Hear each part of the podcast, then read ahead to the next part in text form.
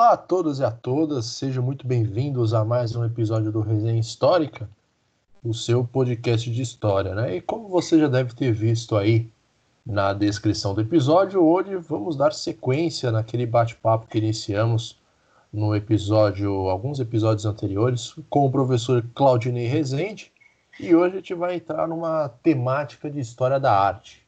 Né? Então vamos falar de história da arte, Caravaggio curtindo a vida doidado e se você estiver questionando, essa, essa elaboração de título foi feita pelo nosso querido Gustavo Amaral, que infelizmente não vai estar aqui participando com a gente, mas a ideia foi dele e temos que dar crédito às boas ideias. Né? Pelo menos na reunião pareceu uma boa ideia. E para conversar aqui com a gente hoje, eu tenho aqui na, na live a presença do Gabriel Rossini. Gabriel, bem-vindo. Obrigado, boa noite a todos aí, né? Essa fria noite de domingo. Bem-vindo de novo, Claudinei. Mais uma vez um prazer conversar com você. Além do Gabriel, eu tenho Lucas Fontoura. Lucas, obrigado novamente. Boa noite. Boa noite. É um prazer estar aqui de novo com vocês. É sempre um prazer estar aqui com vocês, na verdade. E estar aqui de novo com o Claudinei, contando com a participação dele aqui e as contribuições que ele tem para fazer, esclarecer uma série de questões acerca da história da arte para a gente aí. Acho que vai ser um papo bem interessante. E agora, o nosso ilustríssimo convidado, já agradecendo novamente a disponibilidade dele.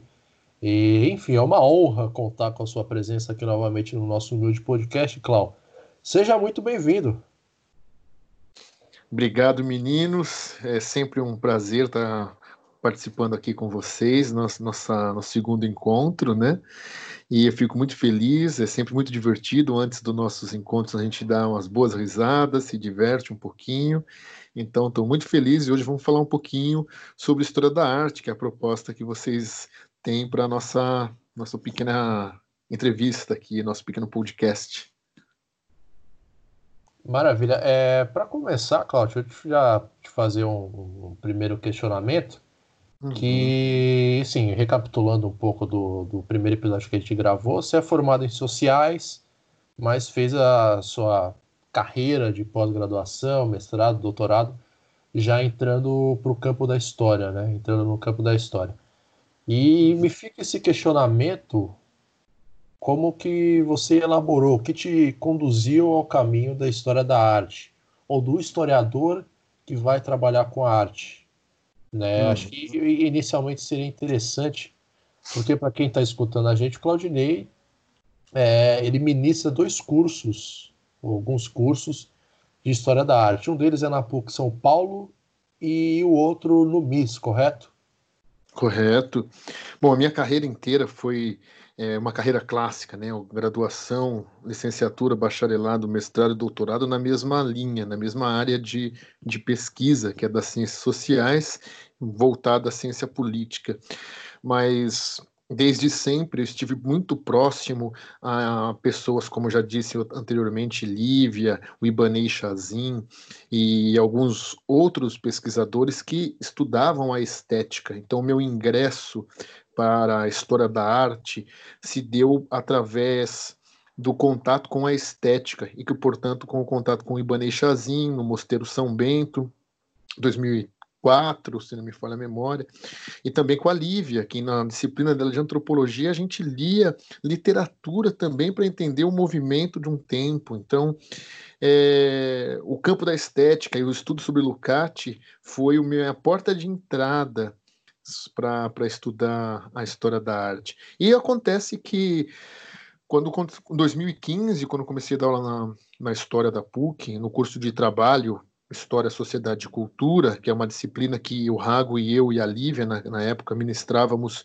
na, na pós-graduação Lato Senso, na especialização, apareceu uma vaga de História da Arte, e que era um campo que eu vinha estudando mais autonomamente, não como disciplina para lecionar, não para docência, porque estava completamente vinculado ao ambiente da estética, que era um tema que eu acompanhava há muito tempo. Depois tive, tive aulas sobre estética de Hegel com Pedro Novelli, tive, fiz os cursos da professora Arlenice Almeida, que foi uma grande é, assim professora que eu tive na Unesp, e que esteve, esteve voltado à análise da estética, mas não propriamente dito à história da arte. E foi então que surgiu o convite por parte da professora Vera para que eu assumisse um curso de História da Arte como uma extensão de 36 horas semestral na própria PUC, via COGEAI, e que eu abracei. Eu abracei mais por coragem do que por intimidade temática. Foi aí que eu me debrucei desesperadamente em vários pontos da historiografia que me eram assim extremamente deficitários, né? Então eu tenho a consciência Acho que meu primeiro curso, ainda que tenha sido é, é, muito assim autêntico, de, de, de, grande esforço meu. Eu tenho plena consciência de que os cursos que eu estou dando agora, depois desses seis anos, cinco, cinco anos, na verdade, é, me debruçando sobre o tema com especificidade, com todo o material historiográfico, é, é totalmente distinto daquele primeiro. O Lucas até havia me perguntado é, há um tempo a respeito da ementa. Quando eu pego um curso de História da Arte, e o curso ele tem, um, ele tem um subtítulo, ele é um curso muito específico. Ele se chama A História da Arte, a arte como expressão social da renascença à modernidade. Quando eu pego esse conteúdo temático, eu tenho ali tanto um recorte de tema, um recorte de conteúdo e um recorte de tempo histórico, porque a, a história trabalha, o Panofsky fala sobre isso, né? A história trabalha com os mesmos objetos que a física, tempo e espaço. Sempre a gente tem que se referir a tempo e espaço. Antigamente, antes que chegasse a, a, a mim o nosso curso, ele dialogava em 12 aulas com Courbet, numa aula, numa outra aula Caravaggio, numa terceira aula muralismo mexicano, por exemplo. Ali, ali pareciam 12 palestras completamente desconectadas umas das outras, de maneira que você não tinha um conteúdo como uma história concreta, cronológica, com local, espaço e tempo determinados. Foi por isso que eu reformulei completamente a ementa do meu curso e tomei como tônica a compreensão a partir de Lucati sobre a base filosófica de onde nos assentaríamos. E por isso parti de Agnes Heller, uh, o homem do Renascimento, como a nossa nosso elemento de fundação teórico. E claro que aí por conta disso uh, eu fui me debruçar em, em, sobre a historiografia, é, como Heinrich Wölfflin, Alois Riegel, um, Jakob Burckhardt, é, ou, ou, seja, eu fui me debruçar sobre os temas consagrados já que a historiografia colocava sobre este recorte de tempo. Então foi por isso que eu modifiquei toda a ementa do curso, toda a estrutura do curso, visando um conteúdo específico, o processo de individuação do mundo burguês, porque é em cima deste conteúdo que se refere o nascimento do do, de uma era específica da individuação burguesa que se dá no tempo e espaço da Europa, século XIV, séculos XV, XVI e assim por diante. Portanto, a, o ingresso da humanidade, ou pelo menos do, parte da humanidade, que é a parte europeia, no Renascimento, e o seu desdobramento até a chegada da modernidade, pondo a distinção muito categórica da, de que arte na modernidade não é a mesma coisa que o elemento terminológico, arte moderna ou modernismo. Então, eu fecho um ciclo específico. E o ciclo específico que eu fecho parte da própria acepção que a Agnes Heller coloca para a gente sobre a, a, compreensão que os homens do Renascimento tinham sobre a história. Ela abre o seu livro, a primeira frase do, do livro, do grande livro dela, O Homem do Renascimento, é justamente essa. Ela diz que a consciência de que o homem é um ser histórico constitui um produto do desenvolvimento burguês. Ponto. Ou seja, compreensão específica sobre a individuação burguesa e o que, que, o que disso se desdobra é o conteúdo temático mais fundamental para se entender enquanto conteúdo de tempo e espaço. Foi por este motivo que eu me baseio em termos de uma obra de grande síntese histórica. É claro que eu me baseio num curso inteiro, eles são, eles são 12 aulas, divididas, portanto, em 36 horas em 12 aulas, mas é claro, há momentos em que eu apresento histórias absolutamente. É, monográficas como Rembrandt, né, ou Rembrandt, né, na, na, pronúncia latina, ou, por exemplo, Caravaggio, e, e, é claro que ali eu estou me baseando em, em, em, materiais historiográficos já coetâneos e também os já desenvolvidos e consagrados, últimos catálogos, todo o debate, debate iconográfico que existe sobre determinada obra, mas eu tenho um material de síntese, eu tenho uma obra de síntese que eu sigo para me dar uma linha, uma linha temática, que é Arnold Hauser. Então, muito criticado Arnold Hauser pós 1989, inclusive pelo George Colley, que parece que leu muito mais a orelha do livro e a crítica que é feita numa resenha do que a própria obra, porque ele chamou a sua crítica de uma uma espécie de segurança, é, uma, uma segurança inabalável, ou coisa parecida. Pois bem, eu penso naquele livro que eu presenteei o nosso querido Lucas, do Humberto Eco, né? Humberto Eco diz o seguinte: se você não tem segurança para escrever uma tese, primeiro ponto, não escreva. Você tem que ter segurança para escrever algo. Então, se, eu, se, a crítica que ele pode fazer a, a, Arnold House é que ele é seguro demais das suas convicções, bom, que seja, então, não é uma crítica, é mais um elogio. De todo modo, eu posso dizer que o livro de Arnold Hauser, História Social da Arte e da Literatura, é de verdade um grande monumento, é um colosso essa obra. Eu posso resumi-la, se eu posso, se se eu quisesse dar um subtítulo para essa obra, eu poderia chamá-la a certo ponto, principalmente o miolo dele, ou as suas 600, 700 páginas do miolo, eu poderia chamar de uma história concreta sobre o naturalismo. Porque Arnold Hauser o escreve nos anos 30, é, eh, num, numa situação de absoluta perseguição a, aos judeus ele se refugia em Londres, acaba sendo carregador de malas num hotel. E essa história eu fiquei sabendo muito mais recentemente quando eu estive com o Thomas Kraus, que também é húngaro, e que me contou algumas coisas sobre a vida dele. E nessa situação, o Arnold Hauser demora um bom tempo, cerca de 12 anos, escrevendo História Social da Arte, e só nos anos 60, depois de ter publicado em 1953 o livro História Social da Arte e da Literatura, é que ele escreve uma grande tese monográfica que também tem como ponto de partida uma história concreta do naturalismo. Por quê? Ele vai dizer sobre uma situação específica cuja crise moral do Renascimento gera, portanto, uma situação artística muito muito característica. Uma crise do crise do humanismo gera uma situação em que pela primeira vez se tem uma arte efetivamente moderna. E por que ele chama de o maneirismo de uma arte efetivamente moderna?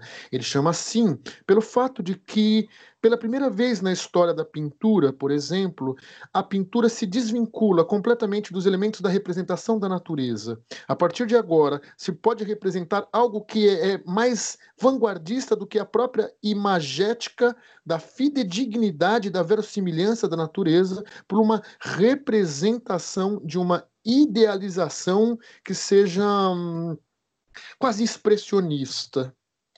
E isso tem todo um contexto, tem toda uma situação de crise do humanismo, tem toda uma dissolução de formas específicas, mas a tônica em cima disso é uma história sobre a pintura naturalista. Então, foi por pensando nesses dois pontos, uma história concreta da individuação burguesa como fundo social e uma história específica do naturalismo, partindo desde as primeiras formas pictóricas de um Giotto, por exemplo, chegando no Jan von Eyck, chegando na Escola Flamenga, chegando, passando pelo, pelo ambiente do classicismo da alta renascença, entrando no, no no, no, no, maneirismo, vou caminhando até chegar num desfecho do, da, da, história moderna. E é por isso que eu coloco também no curso alguns ambientes literários, porque eu quero uma história de síntese, tal como que o Hauser faz. Eu penso em, em, em dizer em fazer uma história social da arte que, esteja, que seja justamente isso, uma história como, como uma história da arte, uma arte como representação complexa de uma de, um, de uma expressão da sociedade, de uma expressão de um tempo histórico, de um local concreto. E é por isso que eu reformulei todo o curso, dei uma linha absolutamente cronológica para ele e temática, com uma bibliografia vasta, mas um ambiente teórico bem determinado, que serve para mim como elemento de fundo, de, funda de fundação mesmo do curso, que está em torno de Agnes Heller, Arnold Hauser, Lukács, e é óbvio, não significa que eu negligencio com isso os grandes clássicos, como Jacob Burckhardt, como como Panofsky, Daniel Arassi e assim por diante. A questão é, que eu posso usar como exemplo para gente de como que a superioridade de uma análise complexa como a do Hauser em relação a um Gombrich, por exemplo,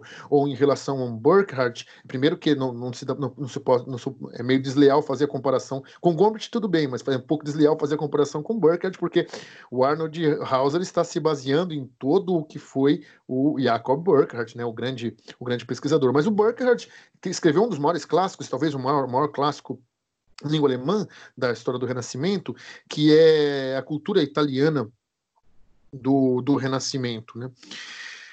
E quando ele vai entregar essa obra nos anos 60, 1860, para o seu editor, ele entrega um material, ele entrega um, uma carta em que ele diz o seguinte: olha, eu estou orgulhoso de ter podido escrever a história da cultura italiana sem precisar me referir, me, me, me, me, me é, vamos dizer assim, é, me basear nos elementos econômicos da história.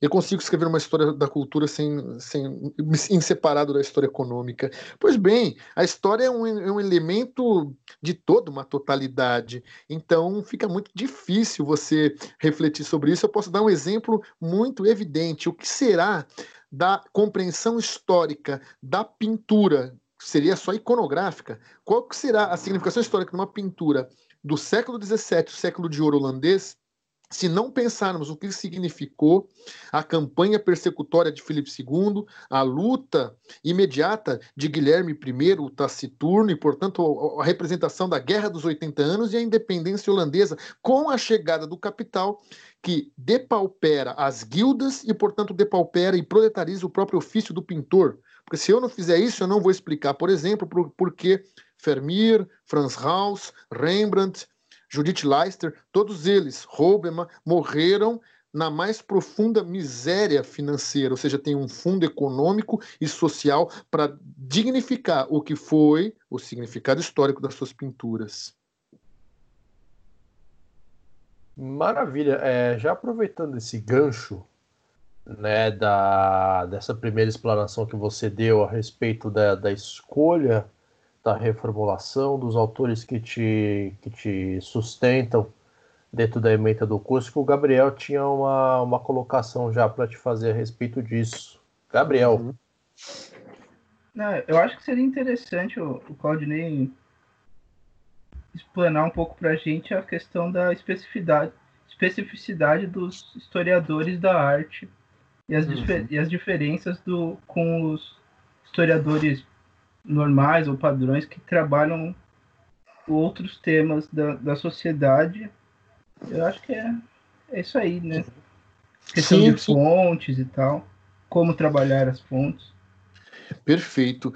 Eu acho que essa questão, Gabriel, ela passa muito pela maneira como que o Panofsky, Irving Panofsky, acabou tratando sobre iconografia e iconologia. Por que, que eu digo isso? O Panofsky ele começa numa, na introdução dele do, do significado nas artes visuais, justamente dizendo o seguinte, e, e eu acabei usando isso um pouquinho para vocês agora, dizer que tudo se localiza num tempo e espaço específico. Uma, uma pintura africana uma, uma, um artefato africano é, artístico cumpre uma função específica de uso mas não cumpre, de repente, uma função específica de ser um objeto só para causar sensações estéticas. E aí ele vai dizendo: bom, pois bem, esse artefato do século XV para o início do século XVI, por exemplo, sem contato nenhum, eu não posso dizer que esse artefato especificamente é contemporâneo à Capela Sistina pintada pelo Michelangelo. É claro que não, são dois movimentos em tempo, local, em local principalmente diferente, ainda que no mesmo tempo, mas tempo e local é uma unidade que não pode ser desmembrada. E ele, claro, vai dizendo: olha, toda ciência é uma ciência histórica, toda ciência é um fundamento de ciência histórica. E aí ele vai dizer o seguinte: por exemplo, um biólogo agora, eu vou, eu vou exemplificar com nossa realidade, um biólogo, um especialista em vacinas, o infectologista hoje que estuda a maneira como que a decodificação do DNA funciona, por exemplo, e, e, e estuda visando procurar uma vacina para o coronavírus, é uma coisa ele, quando ele vai estudar a origem das vacinas, é outra coisa. Ele, vai, ele não vai ser um cientista exatamente procurando uma certa situação, mas um cientista procurando a história da ciência. E essa história da ciência é uma história que não envelhece nunca. Ela tem seu local, seu espaço no tempo. É assim que o Panofsky também pensa em relação à história da arte, como uma, uma divisão que começa a analisar a arte por sua especificidade intencional. O que, que ele pensa, o que, que ele acha, o que, que ele entende por essa especificidade intencional? É que, pela primeira vez, você tem objetos que não são feitos meramente, ainda que algumas vezes sim, ou, ou quanto mais antigo, mais sim, né? que não são feitos para objetos de uso particularmente, mas só objetos para o gozo estético. E isso faz com que surja uma possibilidade de você compreender aquilo como arte. Então, arte é isso para ele, né? Claro que a gente pode ter uma compreensão de arte muito mais abrangente ou complexa, pensando com o Lukács, ou mais do que isso. No primeiro dia de aula que eu tive com o Ibanei Chazin, querido Ibanei Chazin, um abraço, um dia ele ouvir esse, esse nosso esse nosso podcast, né?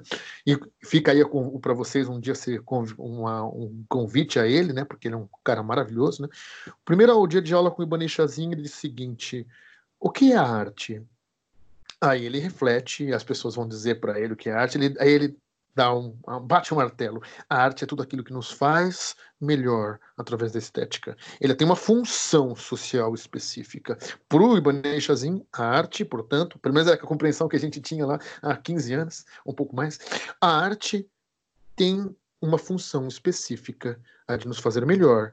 A arte tem uma função de paideia, a arte tem uma função é, de representar por um patos toda uma compreensão moral. É também assim a representação de humanitas ou de humanidade, se a gente quiser refletir. Pensa na seguinte situação, é, e o Panofsky começa falando sobre isso, sobre humanidade, para separar o que é ciências, as ciências em geral, das ciências da humanidade, a ciência daquele que faz a compreensão. Um humanista busca na história da arte essa compreensão sobre o mundo, busca na arte essa compreensão sobre a especificidade da história da arte. Ele vai lembrar o caso de que uma pessoa vai visitar Kant nos últimos nove dias da vida dele e o Kant se levanta cego praticamente, sem conseguir falar, quase morrendo, e, e, e, começa a balbuciar alguma coisa que é incompreensível. E a pessoa não se levanta, a pessoa não, não, não, não, não faz ele sentar e não sabe o que vai. Até que até que, ele, a, a, que a pessoa que está visitando, esse médico amigo que está visitando, senta e ele senta também. Ele queria que a pessoa sentasse primeiro para que depois ele sentasse. O senso de humanidade dele ainda não tinha partido. E é pensando no senso de humanidade que ele diz: o que, que é humanidade? Humanidade simbolizou para ele algo muito mais profundo que a própria separação entre animais e homens, ou, ou a própria compreensão sobre, sobre é, o Homo sapiens como um todo. Humanidade para ele tinha uma significação específica de paideia. Daí a própria compreensão, que ainda assim é religiosa, de Marcílio Fitino, de que o homem não é aquela ideia assim, aquela separação que a gente tem de, entre ciência e teologia. Essas coisas são muito mais modernas do que o do mundo do Renascimento. A ideia de que o homem é a unidade de todas as coisas não é isso, é só, só isso que significa humanismo. A ideia do humanismo é a compreensão de que pela ação humana pela, pelo movimento da ação individual, você pode atingir ou não, dentro das suas escolhas, o caminho correto, o caminho da correção e, portanto, um caminho da moral. É por isso que o Arnold Hauser vai dizer que a ideia de predestinação religiosa é uma ideia de anulação da moral, porque se você já nasce predestinado a alguma coisa, não é o seu campo de ação e, portanto, o campo das liberdades individuais que está colocado em, em jogo. Mas voltando à questão, o Panofsky pensa numa história da arte, pensa numa iconologia característica como um estudo específico. E eu posso dar um exemplo aqui que ele mesmo dá e que é bem interessante.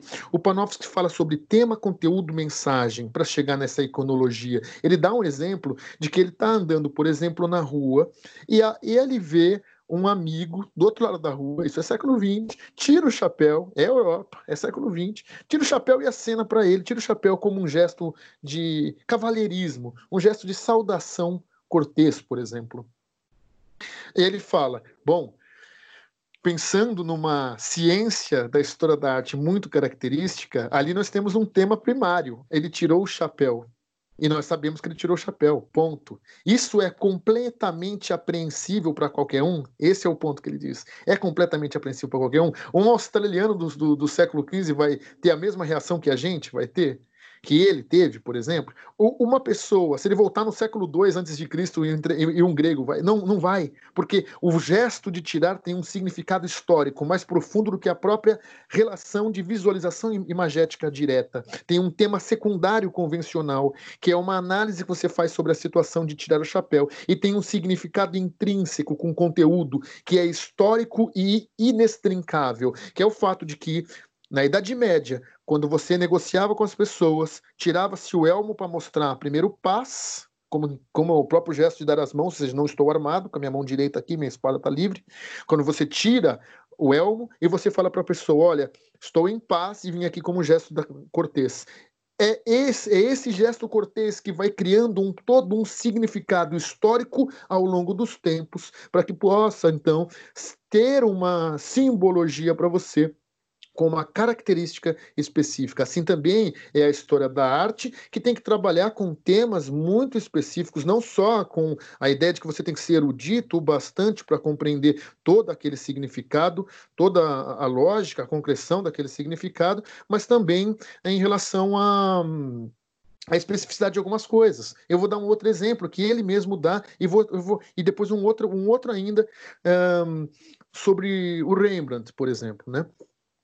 Existe uma obra de um Francesco Maffei, um veneziano do século XVII, que foi o tempo todo é, atribuída, até pouco tempo, como Salomé com a cabeça de São João Batista. É uma mulher que segura com a mão esquerda a espada e apoia assim a bandeja na mão direita e apoia aqui. Tem uma cabeça decapitada de um homem com barba. Bom, Salomé com a cabeça de São João Batista, aí se para para refletir, mas por que, que ela está com a espada? Salomé não decapitou São João Batista? Salomé aparece com a bandeja. E por que não seria Judite com a cabeça de Holofernes? Ah, porque Judite com a cabeça de Holofernes está num saco de pano e não numa bandeja. Mas é pensando especificamente no estudo iconológico que o Panofsky vai dizer o seguinte: indo atrás de verificar se em Veneza a certa altura já era consagrada a representação de Salomé com uma espada, o que não acontece, ou de Judite, em vez de um saco de pano, a bandeja, mostrando mais deliberadamente uma cabeça do que se fosse num saco. Então, por motivos estéticos específicos, se tem ali uma licença dentro da história bíblica, ou das, histórias das lendas douradas, pelo menos da, do capitão Holofernes, que é decapitado pela, pela, por Judite, é, que é o capitão do Nabucodonosor, e que, ele, e, e que você tem ali uma história de lenda dourada. É a mesma coisa. Como eu posso dizer a respeito do mito catamita é, o catamita, a situação catamita é a relação entre um homem mais velho e, uma, e, um, e um, um jovem, um pré-adolescente, né? É uma situação de pederastia que é representada nas metamorfoses de Ovídio, isso está muito bem é, representado no ambiente mitológico, mas que Rubens, por exemplo, faz Ganimedes, que é que, que é Ganimedes? Ganimedes é um menino muito muito lindo, um menino super jovem, muito lindo, que Zeus, quando vê que esse príncipe muito lindo é maravilhoso e tal, ele, ele se transforma numa águia, tá isso no vídeo, Metamorfoses, ele se transforma numa águia, rapta Ganimedes e leva para os céus, e o possui sexualmente na, no próprio ato do rapto. Então, o rapto de Ganimedes é isso. Mas por que, que Rembrandt pinta o rapto de Ganimedes, por exemplo, com uma criança? Bom, o Cornelius, o grande historiador da arte da Holanda, no século XIX, vai dizer que ele pinta com uma criança com uma espécie de. uma ideia para dizer o seguinte: olha, o Rembrandt está fazendo tanto uma pintura maneirista, porque a criança está praticamente se urinando ali, está se urinando, e é gorduchinha, e a águia praticamente não aguenta o peso pela roupinha, tal, é cômica, mas é também uma situação jocosa de denúncia moral, para dizer o seguinte: olha, daqui a pouco esse mito, essa, essa moral catamita, está chegando tanto numa, numa pedofilia que vai chegar em criancinhas que não tem nem a sua seu corpo desenvolvido. É falso isso.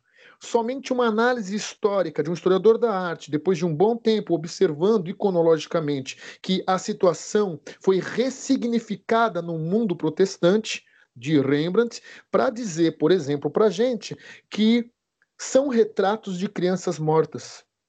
Então, aquele retrato de que o Rembrandt pinta em 1635, o Rapto de Ganimedes, tem uma simbologia que é uma retratística de uma criança morta, porque também o mito significa o sequestro da águia, a águia Zeus, que é Deus, retira a criança cedo demais e é levada para os céus. Cedo demais, então, se remove aquela criança que ficou doente ou coisa parecida e morreu. Então, são retratos mortuários. Por que nós sabemos isso? Porque ainda no século XVII, no começo, existe uma série de gravuras que é, que é de retrato de crianças mortas que está assinado como um como está tá identificado, é, intitulado é, gravuras de Ganimedes. Então, ou seja, a situação do Ganymede é ressignificada, e daí a importância de um estudo específico sobre, que somente um historiador da arte, pensando em todas essas fases que o próprio Panofsky pensa, ainda que eu não pense como o Panofsky por completo, né, mas o tema primário, o tema secundário, o significado intrínseco, como análise realmente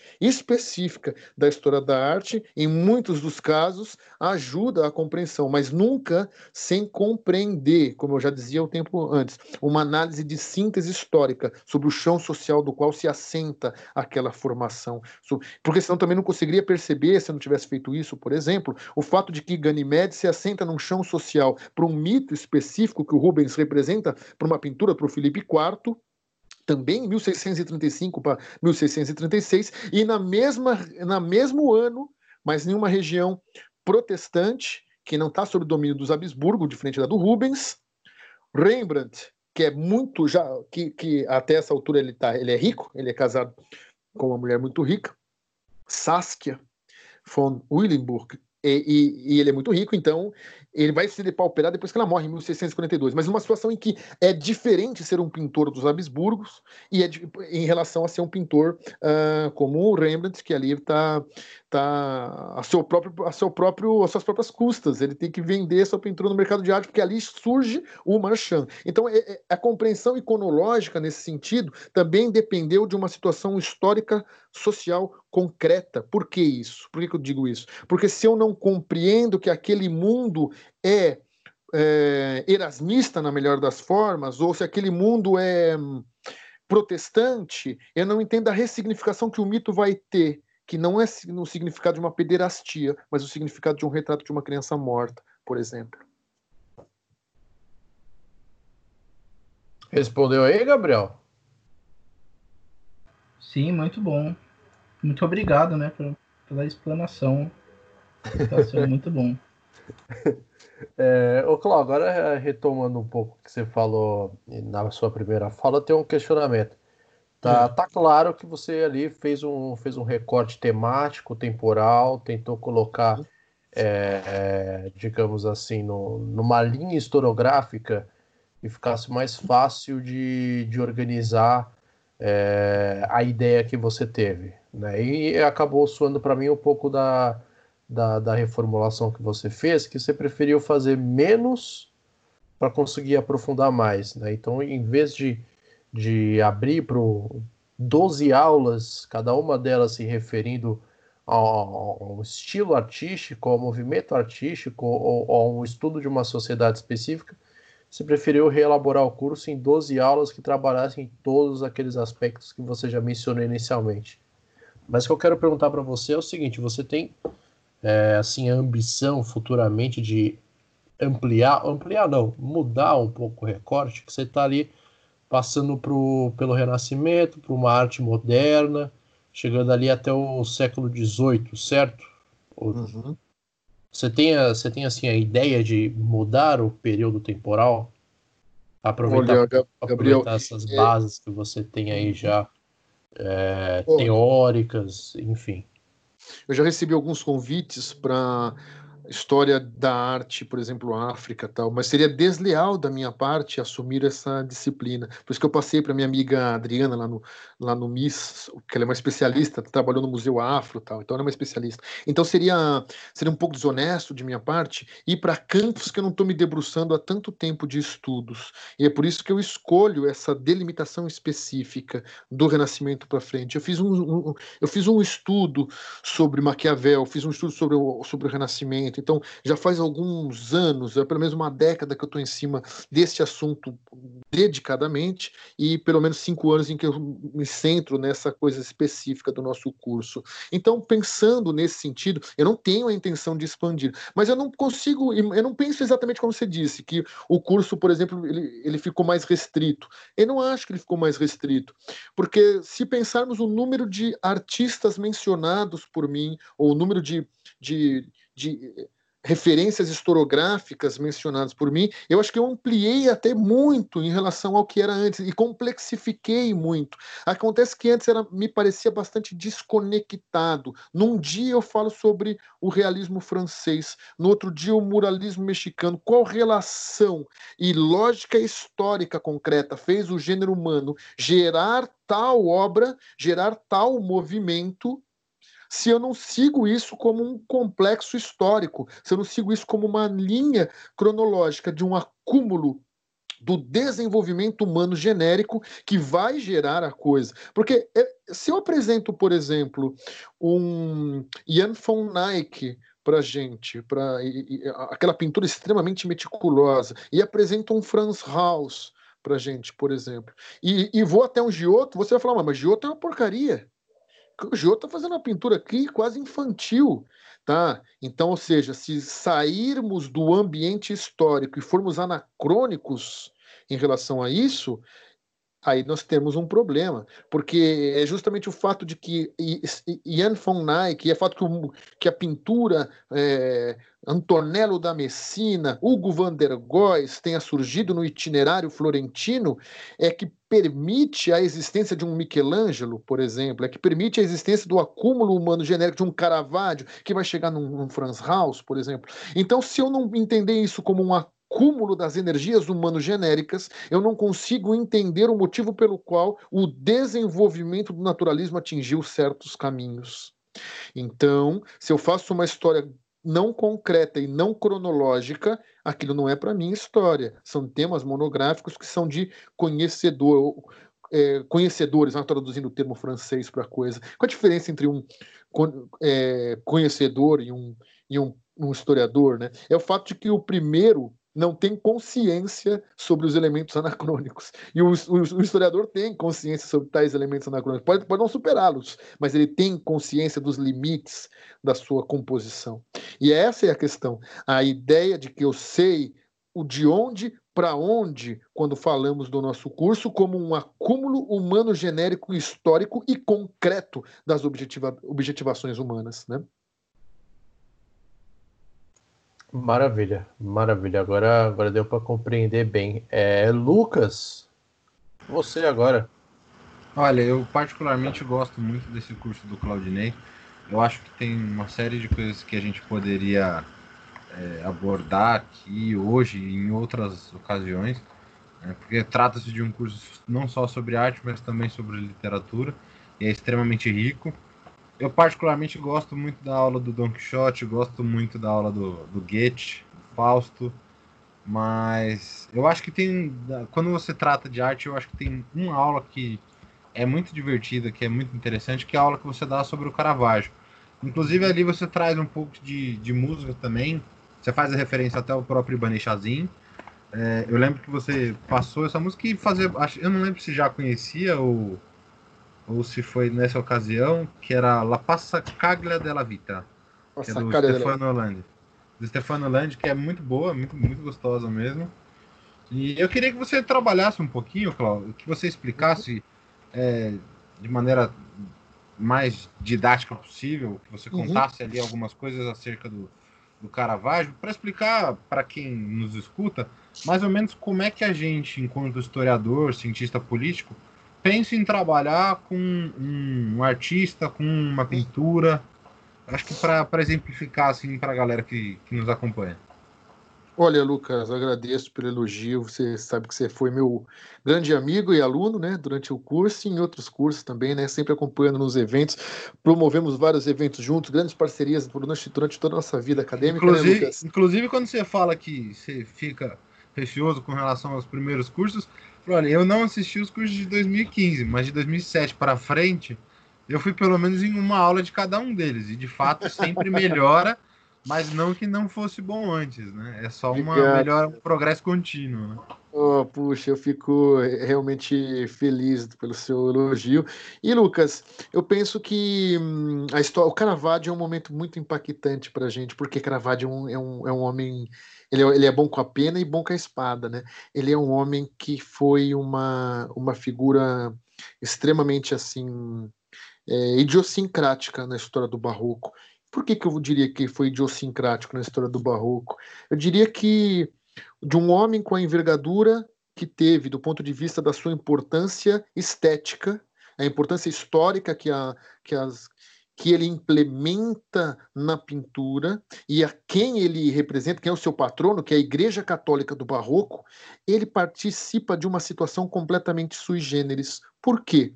Porque quando ele morre em 1610, não tem uma encomenda de um funeral digno para ele. Nenhum funeral teve, seu corpo só encontrado pela Comissão Caravaggio, quatro séculos depois, anunciado, um teste de carbono 14 e DNA, em 2010. Portanto, muito tempo depois, quatro séculos exatamente depois. Pois bem, não, não é encomendada assim que ele morre, o que já teriam feito com outros pintores e, e artistas, eu estou chamando artistas, ainda que o termo não, não se refere, não se refira ao próprio momento histórico, né, Lucas? A gente já discutiu sobre isso com o Eduardo Kickhoffel, né? Ele fala, você não pode dizer artista, é artista, só que aí eu, eu digo, é, são as são, é a realidade objetiva, é a realidade histórica que faz nós criarmos a denominação dos conceitos. Não somos hegelianos a ponto de achar que é o conceito que funda a coisa, mas é a coisa que funda o conceito. Se Caravaggio é ser chamado de artista ou não ao tempo dele, é menor é uma questão menor do que a realidade nos coloca, que é o fato de que ele era na sua objetividade concreta, um artista, ainda que a gente possa chamar pela delimitação específica da sua arte como o grande pintor. Pois bem, o fato de um pintor tão grande, tão grandioso na história da pintura e tão impactante em termos de modificações estéticas, o tenebrismo que ele coloca, o, o esfumato que ele apresenta de uma pintura sem desenho, por exemplo, e os seus significados históricos, que faz, inclusive, em 1606, Rubens, por passagem em Roma, observar Dormícios Virgens com uma pintura mais impactante sobre aquela temática já feita, e é por isso que é rejeitada pelas carmelitas descalças. E pensando no Caravaggio, então, uma figura de tal situação emblemática não teve, inclusive, uma biografia ao seu tempo histórico. Isso, então, transforma o Caravaggio, o homem cujo patrono é a igreja na era do Barroco, e Barroco significa o movimento é, de composição da propaganda religiosa pela extensão da fé católica, tanto que a, o Concílio de Trento tem essa função específica contra-reformista, né? pensando em Dílio e todos os, os, os novos instrutores que a igreja vai ter como como, como normatização da pintura e como que o barroco vai ter esse significado, e aí você não tem. Então, os primeiros biógrafos ocorrem é, as primeiras biografias, né, os primeiros biógrafos, ocorrem a posteriori, depois da, da, bem depois da morte dele. O primeiro é Júlio Mancini, um pequeno manuscrito de 1623 que só referencia a existência dele. O segundo Eu vou para o terceiro, porque o segundo é, é, mais interessante. O terceiro é Giovanni Pietro Bellori. Bellori nasceu em 13 e morreu em 96. Só publica em 1672, uma obra ainda muito assim, uma cena muito parcial do, do pintor, uma, uma coisa muito errática ainda. E Giovanni Baglioni. Giovanni Baglioni é o grande biógrafo, é quem mais escreveu sobre o Caravaggio, porque convive com a cena artística de Caravaggio, mas não é uma biografia isenta. Não é um Michelangelo que teve duas biografias, uma em 1550, outra em 1568, escrita por Vasari. No mínimo, alguém que o elogiava, ou que pelo menos era neutro em relação ao, ao, ao, seu, ao seu biografado. Não é o caso de Giovanni Baglioni. Baglioni nasceu em 1566 Caravaggio nasceu em 1571. Caravaggio morreu jovem, em 1610. Baglioni morreu em 1643, portanto viveu 33 anos, um ciclo de Dark a mais. Dark, por favor, a referência Dark aí é a série. Tá? Um ciclo de Dark a mais que o Caravaggio, né? Pegou a máquina. Mas o que é interessante nessa história toda é que em 1602 Caravaggio pinta uma peça, um cupido, pelado, o que choca um pouquinho o Baglione, e entrega a Vincenzo Giustiniani, um cavaleiro e um grande patrono de Caravaggio e da Igreja Católica, e entrega para ele. E isso agrada demais. E Giovanni Baglione era um absoluto invejoso de Caravaggio. E ele pinta também em 1602 para Vincenzo Giustiniani uma obra que é maior do que a do Caravaggio em tamanho, e o que o Caravaggio que é o anjinho de Caravaggio, que é o cupido de Caravaggio, caído no chão, que é amor sagrado contra o amor profano. O amor que o Caravaggio tem é profano. O amor que eu tenho, Giovanni Baglioni, é sagrado. E aparece um demônio olhando para a tela para a gente, na tela, olhando para a gente. Esse demônio é um criptorretrato de Caravaggio, um retrato escondido de Caravaggio. É claro que eles não, não eram amigos. O fato é que sai por este motivo uma uma, vamos dizer assim, uma poesia jocosa, de escárnio, cantiga de maldizer, vamos colocar nesses termos, contra Giovanni Baglioni, em que dizia inclusive que ia fritar os testículos dele, e que e também dizia coisas assim que Uh, ele era um péssimo pintor e um, um troca-tintas, um, um borra-tintas, um cara assim de, de estirpe rebaixada. E Caravaggio, junto com Horácio Gentileschi, são processados no processo, nós temos uma, uma das poucas vezes em que Caravaggio fala por si próprio, porque tem a transcrição do processo. Caravaggio não deixou nenhuma carta, diferente de um Michelangelo, cartas com Sebastiano del Piombo, que são trocadas ainda sobre a comitência do Clemente VII para a pintura da, do retábulo, já depois destruído dos, dos governos de Rafael, para a Capela Sistina, coisa que ele começa em 1600, 1536 e termina em 1541, é, e, e, portanto ele tem coisas escritas, ele tem cartas, ele tem biografias assim e biografias. Diferente disso, o Caravaggio não tem nada escrito.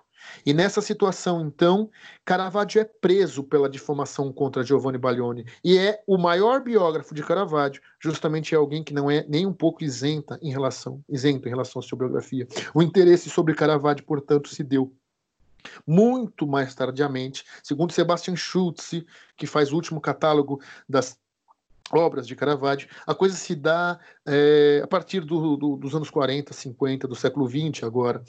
É, agora, né? O cara velho fala assim, né? Do século 20, seja, do século passado. Não, mas e... é interessante algumas coisas que você coloca, Cláudio. É, eu fui. Eu dei uma revisada também no material que eu tinha da sua aula e em algum, algumas das leituras. E isso que você coloca é muito interessante, porque de fato tem muito poucos é, registros acerca do Caravaggio. Eu acho que em alguma medida é o que o, cripto retrato dele eu acho que é o mais o maior registro dele, porque você tem poucas obras, acho que são cerca de 60 e aí depois você tem os Caravagisti, né, que são os seguidores de Caravaggio e algumas obras que entendem-se inclusive como obras do Caravaggio, mas que não são atribuídas por algumas especificidades técnicas e tudo mais eu acho que até você coloca na, no curso uma, uma obra ou outra que chega a passar por análises mais técnicas mesmo, como a Sim, da composição da própria madeira, a composição hum, da tinta. Isso, uhum. a dendrocronologia. Uh, e tem a questão também que você colocou, que eu acho muito legal, que é justamente de que o Caravaggio era um pintor que ele não desenhava antes, né? Então ele meio que fazia um, talvez ali um, um esboço num, num, papel, alguma coisa, mas quando ele ia pintar a tela, ele pintava ela de uma única vez. E eu vi isso com a Medusa Murtola, que ele faz é, em um escudo, né? uhum. que é, é, justamente para representar o escudo de Perseu, e é feito de uma única vez, porque fizeram um raio-x desse escudo e não tem uma, uma pintura por baixo. Na verdade, existe só o traçado inicial, que é o que ele pinta por cima depois. E acho que tem uma série de coisas muito legais nesse sentido. Né? E, e, a, e, tem justamente a tecnicidade da coisa. Né? A, hum. Essa medusa mesmo ela só vai ser atribuída ao Caravaggio. Acho que o, o, é um, era de uma coleção particular. E o artista e a família que possui essa obra eles começam, acho que em 95, 96, a correr atrás da documentação, mas só em 2009 que ela vai ser de fato validada pelo governo italiano. Então tem uma série de coisas aí muito interessantes que você vai colocando. Ah, sim, tem muita obra em disputa, o que, é, o que é normal com todo grande artista, viu, Lucas? Vou te dar um exemplo, Lucas. A Companhia Antártica Brasileira, ela trocava aqui com o MASP obras de arte o dono da Antártica, né, os, os donos, né, a empresa Antártica, trocava provavelmente em torno de propaganda, porque o Assis Chateaubriand ele controlava a mídia brutalmente nos anos 40, né? Então chega aqui na mídia, chega na, na mídia, chega no MASP, uh, um Piero de Cosimo, a Virgem com o Menino Jesus, São João Batista, né, criança, que e, e, quando chegou aqui foi entregue como Rafael, tá? Foi entregue como Rafael e e aí você tem uma disputa, porque não é Rafael, você Pedro de Cosmo, está relatado inclusive no Vassar, então você tem todo aquele estudo sobre a coisa, como acontece, por exemplo, e eu já falei isso para você, Lucas, em um, em um, outro exemplo que eu dei a respeito do Bosch, né? O Bosch que nós temos aqui não entrou no último catálogo do, do Stefan Fischer, porque ele fala, ah, tem muitas obras é, copiadas, então não dá para saber quanto. Não, mas peraí, ah, essa pintura do, do, do Bosch é uma das 16 que provavelmente saíram do próprio ateliê do Bosch, aquela própria análise dendrocronológica comprova isso, mas mais do que isso, a maneira como ele representa do Martin Schongauer o, o, o, o Santo Antão ali no, no, céu, que é representado de volta na, no, tá no Museu das Janelas Verdes e assim por diante. Então você tem uma, uma série de, de comprovações, inclusive o fato de que os restauradores é, do, do, dos grandes, os maiores restauradores já tinham citado aquela, aquela madeira, aquela obra, aquela pintura sobre madeira, como uma obra saída diretamente das mãos do, do, do Bosch. Então você tem, claro, isso é bastante natural que aconteça com qualquer grande artista, com qualquer artista, na verdade, né? Mas claro, com qualquer grande artista. Ainda não é a era das falsificações, de modo que então pode ser uma confusão. A grande era das falsificações acontece com quando chega o marchand, que vai ter que levar 20, 30 pinturas debaixo do braço para levar para o mercado de arte e que por isso leva essas, essas pinturas de cavalete. E claro, ele rebaixa o valor dos originais, ao mesmo tempo em que ele coloca uma pintura falsificada ali para tentar ganhar. Então, quando a pessoa que compra fala, mas será que é mesmo ou não? Então, isso rebaixa o valor. Então, claro que aquilo não, é mais difícil de você determinar. Agora, grandes pinturas com grandes inventários como essa são um pouco mais fáceis de você chegar a resultados mais concretos sobre a, a história dessa, dessa pintura. Mas como eu estava dizendo para você, esse descompasso historiográfico entre o que é produzido no século XX em relação ao que era produzido a, obra coetânea de Caravaggio, se deu especialmente porque Scipione Borghese meio que tratou de o é cardeal, importantíssimo, maior patrono dele e sobrinho do, Paulo, Paulo, do Papa Paulo V, tratou de querer apagar a própria história de Caravaggio diante do fato de que Caravaggio é, teve a cabeça colocada a prêmio pela própria Igreja Católica, pelo próprio Papa Paulo V.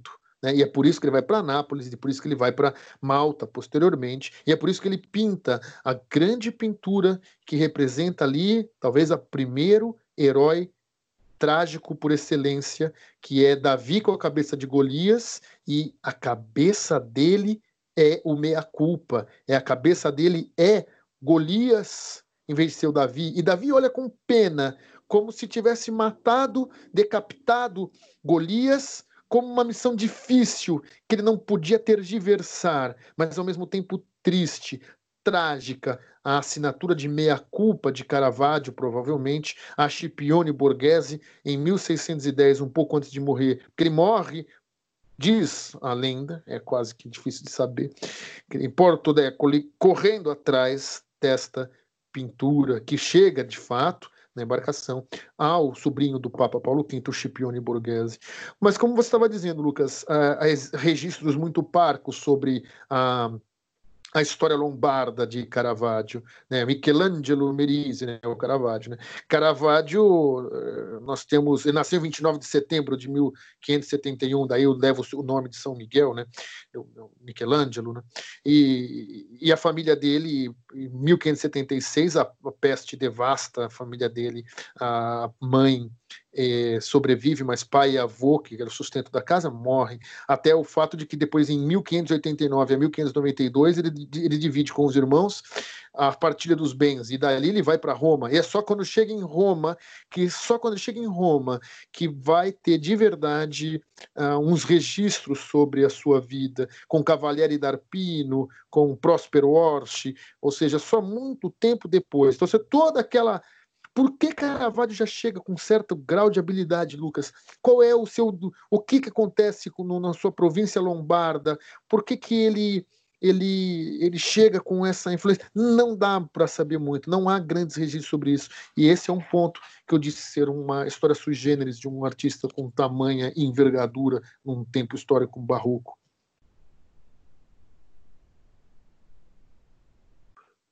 Maravilha. Nessa, nessa conversa que vocês tiveram nesse momento aqui, dá pra perceber que o Caravaggio foi o porra louca da sua época. Viveu Não, intensamente. Viveu intensamente, soube aproveitar.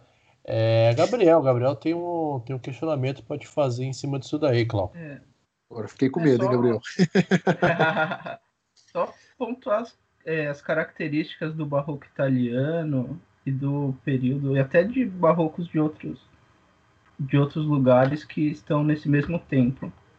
Uhum. Bom, barroco, em estrito senso, é, ele foi usado, inclusive terminologicamente, o Gombrich fala um pouquinho sobre isso, né? E ele foi usado como um termo pejorativo a princípio. Ninguém está chamando suas pinturas de barroco de barroco na época do barroco, né? Hoje chamamos de barroco sem ter a carga pejorativa. Quando se dá o Concílio de Trento e quando se dá o Concílio da Contra-Reforma, né, que é o Concílio de Trento, quando se dá a maneira pela qual a Igreja deve restaurar aquilo que é a, propagar a fé católica, efetivamente contra o que são os reformadores, o instrumento específico da fé pela propagação é a pintura. A Igreja Católica faz isso, porque nós sabemos que os protestantes são iconoclastas, eles são avessos, inclusive, à própria pintura que não, que não se enquadre no tema da pintura religiosa. Até essa eles são, eles são contrários.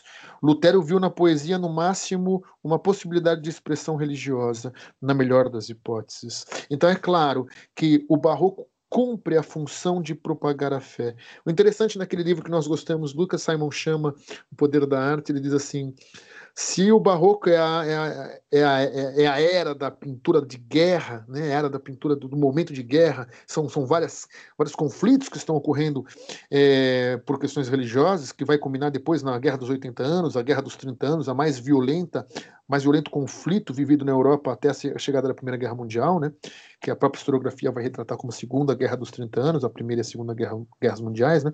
Então, quando você está pensando nesse sentido, barroco, no barroco, né, Caravaggio, por exemplo, é uma arma de guerra, é alguém que consegue ser uma polivalente na, na, nas, nas representações estéticas, né? Pensando que a obra de arte é polissêmica, né? Tem vários, tem, pode ter vários significados, mas ele representa tudo o que pode representar a força da expansão da fé, o fato. É, mas pensando, né? O que, é o barroco? Qual é a característica do barroco? Quando se pensa que o maneirismo esgarça o naturalismo e apresenta uma forma uma deformação dos corpos como medida de expressividade, esse ponto do maneirismo que perdura entre que, que perdura no, coexiste com o barroco, mas ele é mais forte nos anos 20, 30, 40, e o barroco a partir de 50, 60, 70, vai na virada do século, é um movimento barroco mais forte mesmo. É, quando se pensa nesse maneirismo, o maneirismo é uma representação artística, estética, pictórica, que é justamente o oposto à falta de expressividade da calocagácia, do belo virtuoso do autoclassicismo.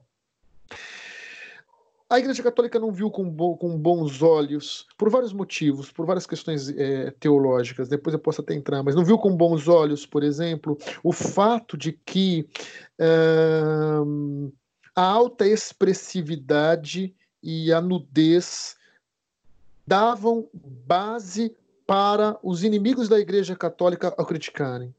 Por isso que o barroco restaura vários dos pontos do classicismo, mas sem perder a alta expressividade. Ele coloca o classicismo, coloca um pontos do classicismo, como pensando com Rubens, por exemplo, sem perder o elemento de intensa expressividade.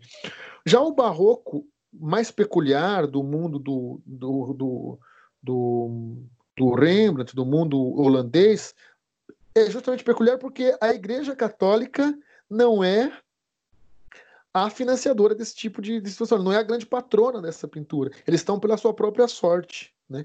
Então ali se cria uma pintura retratística, sobretudo, que tem uma característica histórica própria.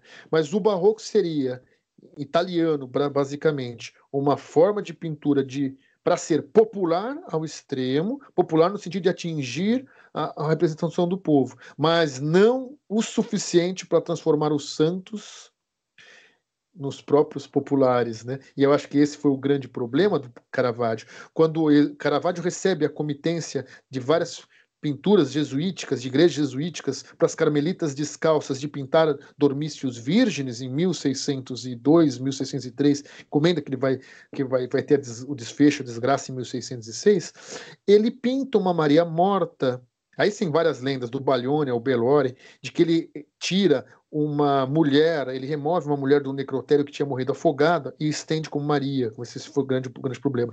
Independente de qualquer questão desse tipo histórica, o grande problema da rejeição da obra Virgine, Dormícios Virgens, a Maria Morta de Caravaggio, é que ele não deveria ter representado a Maria Morta numa morte mundana. A Maria não está nem de olhos fechados na pintura do Carlos Saraceni, que é encomendada para substituir a pintura do Caravaggio. Ela apresenta ali anjinhos e ela sobe aos céus transladada.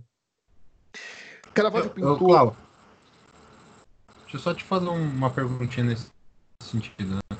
Eu acho que o que fica de. Fora a, todas essas lendas que a gente não sabe a ponto elas são, são fatos, como por exemplo essa, esse corpo dessa morta que o Caravaggio vai pintar. Eu acho que uma maior crítica seria, talvez, em alguma medida, um entendimento de um antropocentrismo, né, de colocar o homem ali como um modelo e principalmente dessa verossimilhança no pintar, que talvez incomodasse muito a, a igreja enquanto mecenas. Não, Lucas, é, eu, não é penso que, eu não penso que ele tinha uma consciência antropocêntrica de mundo, ele era um devoto religioso extremo. Eu penso que Caravaggio fez foi, foi um realismo no sentido da verossimilhança. E não é o fato da verossimilhança também que chocou, porque se buscava cada vez mais. Quando ele é levado para a Igreja Católica, no cenáculo em que ele, ele chega é, em 1592, ele não é é justamente o fato dele ser um exímio pintor que o leva para a igreja. Então não é o lance da verossimilhança e nem uma compreensão antropocentrista de mundo.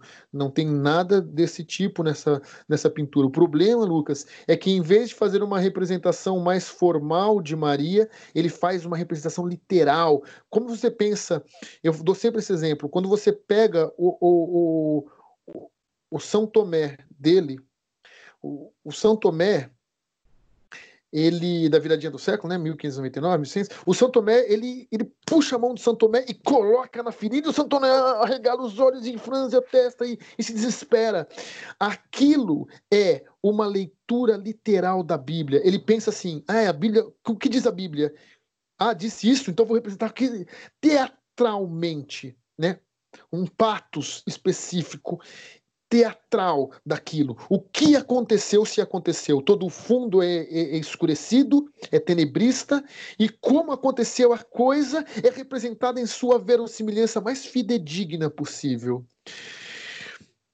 Isso, é claro, não agrada a igreja, em várias obras agrada, é óbvio, mas nessa pintura especificamente não agrada a igreja, porque ele deu uma morte mundana para Maria. Mas eu não creio que seja pelo fato de que ele tivesse uma compreensão antropocêntrica de mundo. Eu não penso que ele tinha, tal como tiveram os grandes nomes do autoclassicismo, uma base filosófica densa, como teve o, o grupo que saiu de Pico della Mirandola, Angelo Poliziano, Marcelo Fitino, que está ali em torno de Michelangelo, que tá, o criptorretrato escondido, né, o autorretrato escondido de Fídias, que o Michelangelo faz no Jardim de São Marcos, é uma prova robusta de que na sua própria juventude ele já tinha contato com o elemento do classicismo e de uma formação filosófico-cultural muito distinta do que teria Caravaggio, por exemplo. Eu acho que Caravaggio só é um exímio técnico na pintura, um homem brilhante na compreensão da leitura da Bíblia e na transposição como uma cena que de fato teria acontecido. Então, quando você vê aquilo, é a salvação para o analfabeto. Quando você vê aquilo, você fala, cara, como aconteceu aquilo? Aconteceu assim, é assim que aconteceu. Você não tem dúvida sobre o acontecimento. Só que isso faz com que as carmelitas descalças se desesperem ao ver a Maria com as pernas um pouco abertas, um pouco arreganhadas para a própria situação, eh, para o decoro. Tanto que o Belori coloca literalmente a, a situação dizendo assim: olha, as carmelitas descalças rejeitam porque a obra chocava monumentalmente o decoro, chocava o decoro. Mas Rubens, quando está passando em Roma, como eu disse, ao observar aquela pintura, ele fala: Isso aqui é o tema mais e ele fez uma exposição para que os pintores pudessem ver antes de levar para o Duque de Manto, que, que compra a pintura para a guilda do, de São Lucas. E o, o, Rubens diz o seguinte: essa é a pintura mais comovente e mais emblemática já feita sobre esse tema. Então pensa, é de uma grandiosidade que nem o tempo dele não pôde talvez aprender. E o fato de ele ter se arruinado talvez seja o mesmo motivo o motivo que fez se arruinar é o mesmo motivo pelo qual hoje nós gostamos dele, que é um elemento dramático em sua composição de um realismo cru e realmente impactante. Isso fez, fez ele ser rejeitado, isso faz ele ser amado hoje. Ou seja, sua rejeição na época e, e, seu, e, seu, e seu, seu, seu deslumbre ulterior tem o mesmo motivo, né? É, até uma dúvida, uma questão para te fazer, Cláudio. É, você comentou é, alguns elementos teológicos que sustentavam um pouco a rejeição em cima do Caravaggio. Quais especificamente você está falando? Ah, não, está em é, torno do maneirismo, né? É, que deu para perceber que, enfim, apesar do, do barroco ser uma forma da igreja conseguir expressar a sua fé e até aproximar mais as pessoas da igreja e manter elas como fiéis, o Caravaggio acabou aproveitando isso, não sei se consciente ou não, para mim sim, acabou aproveitando dessa brecha para expressar ali algo que não estava previsto nesse roteiro. Né, não, não consigo, eu não consigo pensar assim, não, Gabriel. Eu não consigo pensar que ele conscientemente tivesse a intenção de chocar a igreja, não.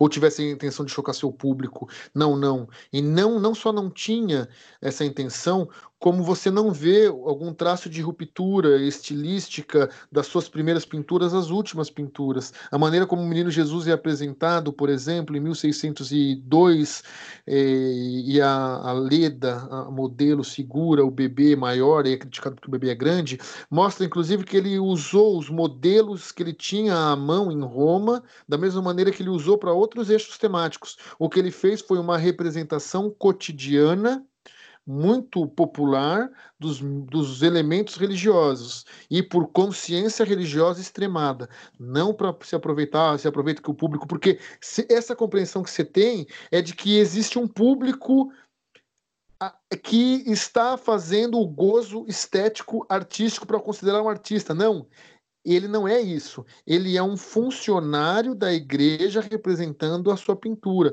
Então, por mais que exista ali uma personificação dele, existe uma expressividade individualista, individual nesse sentido, né, uma individuação exacerbada em relação ao Caravaggio, compre... essa compreensão de que agora eu faço para chocar e eu jogo opinião contra. Não, essa é uma compreensão século XX para frente sobre a arte. E não, não, não, não faz sentido, não está presente. Tal como a ideia de que Artemisia Gentileschi, por exemplo, estaria representando nos seus mitos, nas suas, nas suas pinturas, um feminismo. Não, não está posta a própria discussão sobre a coisa para ela poder fazer essa representação. Infelizmente, não era, é, está aquém da consciência histórica de um tempo. É a mesma coisa que prever que Rousseau seria comunista comunista, por exemplo. Não tem como. Primeiro precisou existir um Rousseau, depois a classe burguesa, depois o proletariado, para que depois Marx pudesse chegar no itinerário histórico concreto sobre as suas reflexões do mundo. Eu não consigo passar a carroça na frente dos bois dessa maneira, entende?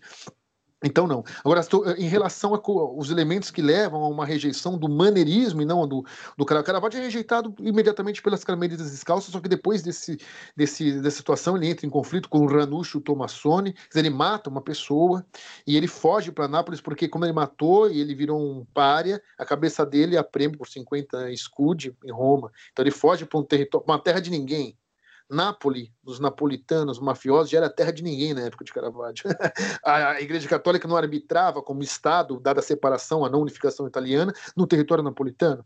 É por isso que ele fica pintando em Nápoles e depois vai para ser um cavaleiro maltês, de modo que adquirindo o estatuto de, cavala, de cavaleiro, ele já tinha sido preso antes, adquirindo o estatuto de cavaleiro, talvez pudesse negociar a paz com Scipione Borghese. E a coisa está sendo negociada. Scipione Borghese negocia com seu tio, o Papa, a paz e, portanto, o perdão de Caravaggio, só que ele nunca chega a, a, não consegue chegar a Roma, morre antes, né? Mas a rejeição em relação ao maneirismo se dá por vários fatores. O fato de que o grupo luterano, por exemplo, isso é já isso é 1517, o grupo luterano está acusando a igreja, dois fatores na igreja. Primeiro, de uma intensa corrupção vinda com Alexandre VI, o Papa Borgia, Rodrigo Borgia, o fato de que ele coloca como aos 15, 16 anos o, o César como cardeal, o fato depois que ele rompe e vira um, e vira um, um cavaleiro tal, e o fato também de que o neoplatonismo simbolizava um ponto assim violentissimamente contrário à tradição escolástica é, religiosa, também simboliza uma libertinagem para a campanha espanholizante, a campanha de Carlos V na Igreja Católica. Então, se você pensar como que a Igreja lidou ou principalmente os Habsburgos, lidaram depois com Júlio II e, e, lidaram com aqueles que eram herdeiros de toda uma renovação teológica imposta pela, pela Suma Teológica de Fitino, é, isso vai ficar evidente como que a igreja procurava uma refeudalização da igreja. A igreja procurou, depois disso, uma espanholização no sentido de um Habsburgo dominando uma compreensão filosófica mais medievalista do que progressista. Quando se pensa na instância da assinatura do Papa Guerreiro Júlio II, em que ele faz, pede para fazer as, as quatro fontes do conhecimento, sendo que a religião é uma das quatro e não a única fonte geral de conhecimento, e a filosofia, a escola de Atenas de Rafael, é uma das outras fontes geral, gerais de conhecimento, só mostra o quão progressista, progressista estava o andamento das ciências filosóficas e, portanto, teológicas, que não são desmembradas, teologia, astronomia, filosofia, tudo está intimamente ligado. Essa compreensão de que a ciência e a, e a, religião são dois campos que não se misturam é uma compreensão estritamente moderna.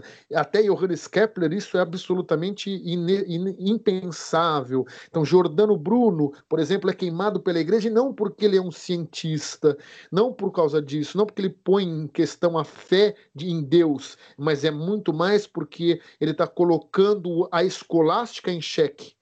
Com que com a compreensão copernicana de mundo e também pelo fato de ele ser ilozoísta, acreditar que tudo tem vida, até as coisas inanimadas, e portanto ser até as coisas inanimadas terem vida, ele ser um panpsiquista, de modo que tudo tem uma espécie de história e alma. Logo, tudo isso me parece que ele forma no Uno um panteísmo, ou seja, Deus é uma força universal cósmica. Bom, se Deus é uma força universal cósmica, Deus não é a criação do homem por sua imagem e semelhança, logo quebra a primeira premissa silogística aristotélica e, portanto, a premissa, uh, vamos dizer assim, uh, escolástica, e que a igreja não, não, não não vê com bons olhos, justamente porque falou, olha, a libertinagem na igreja, a corrupção na igreja faz gerar o que o, a, a, disputa do protestantismo. Não é à toa que o Papa Clemente VII, vocês sabem, o Papa Clemente VII é o Giulio Giuliano dei Medici, cujo pai havia sido assassinado, sendo assassinato, sido assassinado, perdão, na conjuração dos Pazzi na Páscoa de 1478 que é narrado no oitavo capítulo do Maquiavel. Ele é morto ali, o pai dele, um mês antes dele nascer. Depois os médicos, quando eles voltam ao papado, esse papa que é, sofre o ataque de 6 de, de, de maio de 1527, esse papa que sofre o ataque sobre Roma, né, o saque de Roma, é depois obrigado a restaurar, por exemplo, as indulgências e a simonia como base fundamental da Igreja Católica, porque assim, medievalizando a Igreja, se volta às suas bases. Numa dessas é o prepúcio de Jesus, que o Jesus não, não, ele até transfigurado para os céus e tal, no terceiro dia, mas o prepúcio dele fica na terra. E aí, é claro, é, existem várias fontes historiográficas que dizem, mas peraí, mas tem dois ou três prepúcios girando aí o mundo de Jesus, como pedaços da cruz, da, da simonia com pedaços da cruz, dá para você colocar dois quilômetros de cruz, uma baita cruz em relação. Claro, tudo isso também serve como uma campanha contra reformistas, e por isso as representações pictóricas muito extravagantes não são as desejadas. É, Dílio, por exemplo, inquisidor, de motivos estéticos, um árbitro de motivos pictóricos, ele diz o seguinte: olha, as pinturas a partir de agora têm que cobrir as vergonhas, mesmo quando na Bíblia literalmente diz que as vergonhas poderiam estar expostas. Coloca uma tanguinha. Não é à toa que Clemente VIII destruiria o afresco de Michelangelo do, da Capela Sistina, do retábulo da Capela Sistina, que, que, que é o juízo final, se não fosse uma petição da Academia de São Lucas pedindo para evitar a destruição. Mas, claro, o Daniele della Volterra, o discípulo de Michelangelo, que ficou conhecido como o, o, o Tanguinha, ou acabou cobrindo algumas nudez mais, mais assim, é, extravagantes da Capela Sistina. Maravilha, maravilha. É, enfim, acho que mais uma vez aqui com, com o Claudinei, foi, foi uma aula que ele acabou dando para a gente, vários esclarecimentos, é, questões interessantes, importantes, que sem dúvida a gente conseguiria selecionar alguns pedaços aqui e desenvolver mais uns três, quatro episódios numa boa, e por aí, fácil. consequentemente, fácil, fácil. É, bom, é, primeiramente já antes da gente entrar para a nossa parte de indicações, agradecer o Claudinei mais uma vez por estar tá reservando um horário aqui para participar com a gente. Já o muito obrigado da parte dele, né, da parte do, dos nossos queridos Lucas Fontoura e Gabriel Rossini, que estão aqui pra, com a gente também. E um abraço para o nosso Gustavo Cerqueira, para o Luciano também, para o Gustavo Amaral e para o nosso querido Jonathan, que não pôde estar participando aqui com a gente hoje. Né? Antes voltem a dizer que eu estou fazendo perseguição política em cima do Jonathan, censurando o espaço de fala dele aqui no Resenha História. Colocando isso já claramente, vamos para nossas indicações. Vou começar aqui pelas minhas. A primeira delas é o livro do Ginsburg, distribuído pela Companhia das Letras, é o Medo, Reverência e Terror. Né? E o segundo é mais uma obra também do, do Ginsburg. Relações de Força, Histórica, Retórica e Prova. Também é editorado pela Companhia das Letras. Tá certo? É, Klaus, suas indicações hoje. Olha, vou fazer um, algumas, vai. Já que você me deixou com essa liberdade toda.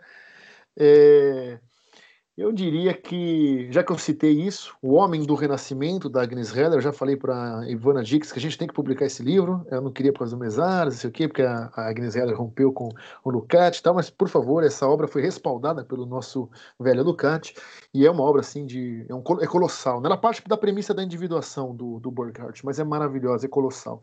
Diria também que, que Ciência e Vida Civil no Renascimento Italiano, do Eugênio Garan, eu acho que vale a pena. E talvez o, como eu falei um pouquinho do Panofsky, o significado nas artes visuais, por causa do Jonathan. E o último, já que citei também o seu oitavo capítulo sobre a conjuração dos Pazzi, de 1478, o História Fiorentina, de Maquiavel. Fica aí essa, essa pequena dica. Maravilha. É, vamos ver agora. Gabriel, suas indicações. Eu vou deixar uma indicação. Bom, eu sou completo leigo em, nessa questão da arte, né? Eu tava aqui só mais dando um, um quórum para a conversa, né? E agradecer ao Claudinei, porque foi muito bom. E eu vou deixar uma, uma coisa mais técnica um pouco do que teórica, que é um canal no YouTube de restauração de, de obras. Chama Baumgartner Restoration, que é muito bacana o trabalho que é feito pelo pelo arte. Também é uma arte, né, restaurar, porque é um trabalho muito cuidadoso, um trabalho muito muito complicado, né, de se fazer. Então é isso, muito obrigado a todos e aos ouvintes aí também. É nós. Inclusive eu tava assistindo um, um, vídeo desse canal esses dias, cara, eu dei, eu dei uma chapada legal nas ideias, porque tem uns trechos que ele coloca em câmera acelerada ali, você vai vendo o, o time-lapse da obra e realmente o efeito da restauração, você fala, caramba, como é que o cara ele, ele tem uma precisão na mão ali, uma técnica absurda para restaurar o negócio e, e não cagar, né? Porque essa semana eu vi também que o cara foi fazer uma, uma restauração de uma pintura, acho que na Espanha, e o negócio ficou ridículo, cara. Ficou ridículo. Pô, a gente, a gente tem vários exemplos, inclusive aquele Jesus deformado. Nossa, é. parece, sei lá, cara, parece que ele. É, parece que ele fez a marcação do rosto é, na bunda e sentou em cima da obra para deixar ela pronta e restaurada. aí, Por aí, né? Aí você põe o contraste. Só que isso gerou gerou um, um fluxo de, de, turismo na região que não tinha antes, que todo mundo quer ver a Cecília é, Ribeiro. Um anti-homo no século XIX, tanto faz, mas o que ela fez, até eu quero conhecer. vamos ver, vamos, vamos ver como ficou essa merda, entendeu? É bom porque isso acaba gerando renda também, né? Que espetáculo isso. Mas enfim, fica, fica aí a recomendação desse canal do Gabriel, que é. Do Gabriel não, né? O Gabriel recomendou, porque você chapa muito nas ideias. É muito bacana mesmo. Vai desde pintura para fresco, tem, um, tem umas coisas que estão mais bem emolduradas, enfim, cara. É bom pra caralho. É Lucas agora. Bom, eu vou primeiro agradecer de novo a participação do Clau, principalmente porque ele não fez as indicações que eu teria para fazer, que na verdade são todas provindas do, das indicações que ele me fez e que o Rago me fez ao longo de, desses últimos anos. Então eu vou endossar basicamente boa parte daquilo que o Claudinei já falou aqui hoje nessa conversa. Né? Então leiam o, a Cultura do Renascimento na Itália, do Burckhardt, leiam História Social da Arte da Literatura do Hauser, assim como também o Maneirismo, é, leiam Heinrich Wolfling, conceitos fundamentais da história da arte. E vou fazer, acho que talvez uma, uma única recomendação que o Claudinei acho que não citou, que é o modelo italiano do Fernando Brodel, que saiu recentemente pela Companhia das Letras. E acho que da minha parte é isso. Indicaria também um filme sobre arte, mas aí já não seria do mesmo período. Seria o After Image, que eu assisti há uns tempos atrás e o Claudinei, a gente conversou bastante sobre esse filme e realmente é, é fantástico. Mas eu acho que ele é mais pertinente quando a gente estiver falando ali de um Prolet Cult, de algumas coisas mais ligadas à Rússia. Mas é realmente um filme muito bom. Maravilha. É, eu vou fazer aqui a, as indicações que o Jonathan deixou para esse episódio. Ele tinha bastante interesse em estar participando aqui com a gente hoje encher o saco do Claudinei com algumas ideias que ele tem aí, ideias interessantes, diga-se de passagem, né? E, e, aqui vou fazer as recomendações que ele deixou, tá certo? Então a primeira delas é uma minissérie chamada Caravaggio, a direção do Angelo Longoni, tá? Aqui no Brasil ela é distribuída pela Versace Home Video. E a outra uma segunda série também, chamada O Renascimento, a Era do Médici, direção do Roberto Rossellini, também é distribuída pela Versace Home Video. E por último, é olhar o catálogo da editora Taschen em geral. Eu estou falando aqui da forma como está anotado, porque foi o que ele, que ele colocou para a gente, tá? Então dê uma olhada na editora Taschen, o catálogo que eles têm, e vê se acha alguma coisa interessante ali que te interesse a partir das discussões que nós fizemos aqui hoje sobre arte, história da arte, sobre o Caravaggio, sobre como ele era um porra louca do seu tempo, ou qualquer outra coisa ali que acabe te chamando a atenção, tá certo? Lembrando sempre que o Resenha Histórica está disponível no Spotify, no Cashbox, no Google Podcast e no Apple Podcast, tá certo? As nossas indicações de leitura vão estar na descrição do episódio. Mais uma vez aqui agradecendo a participação do Clau, do Cláudio Professor, Claudinei Rezende, né, Clau? Pô, intimidade da porra, né? Agradecer aqui a disponibilidade dele, é, e aqui também já deixar é, aberto o convite para futuras participações e outros temas que a gente foi elaborando e for construindo para deixar no ar aqui para vocês que estão nos escutando. Tá certo? Agradecer novamente a você que, nos tá, que está nos escutando até esse momento. Né? Fica aqui o nosso muito obrigado. Acho que esse episódio ficou um pouquinho longo. Né? Se eu estou olhando aqui, uma hora e alguma coisa, um pouquinho longo, mas valeu muito a pena cada minuto desse episódio. Agradecer também ao Lucas Fontoura, ao Gabriel Rossini, mandar um abraço para o Luciano Amaral, pro Gust... não, Luciano, Luciano, para Gustavo Amaral, para Gustavo Cerqueira e para o nosso censurado Jonathan Ferreira, tá certo? E então é isso, né? E fica aqui o nosso agradecimento mais uma edição caseira do Resenha Histórica. Esteja se protegendo aí, lavando a mão, usando máscara sempre, tá certo? E a gente se vê na próxima edição do Resenha Histórica. Da nossa parte aqui, muito obrigado e tchau!